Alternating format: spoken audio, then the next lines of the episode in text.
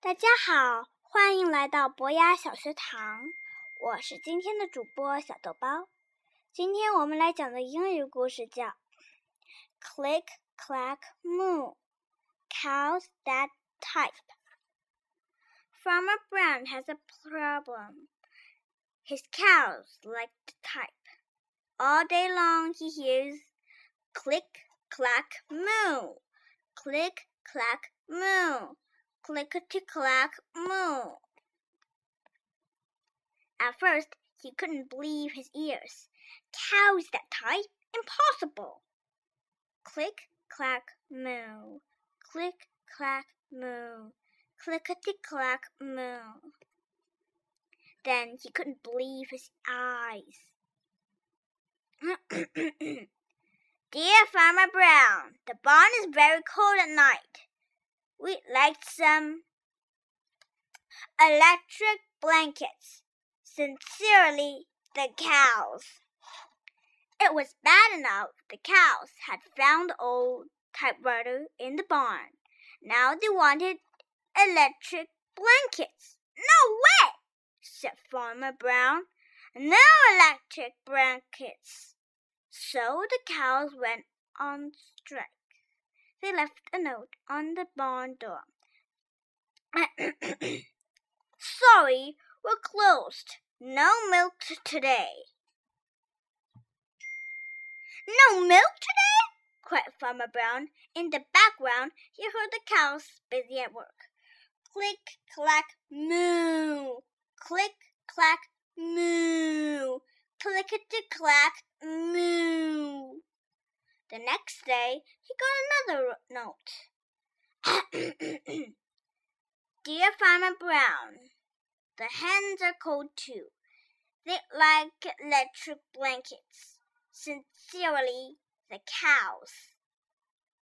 The cows were growing impatient with the farmer. They left a new note on the barn door. Closed, no milk, no eggs. No eggs!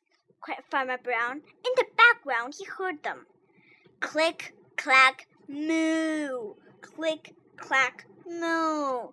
Clickety clack, moo. Cows that type.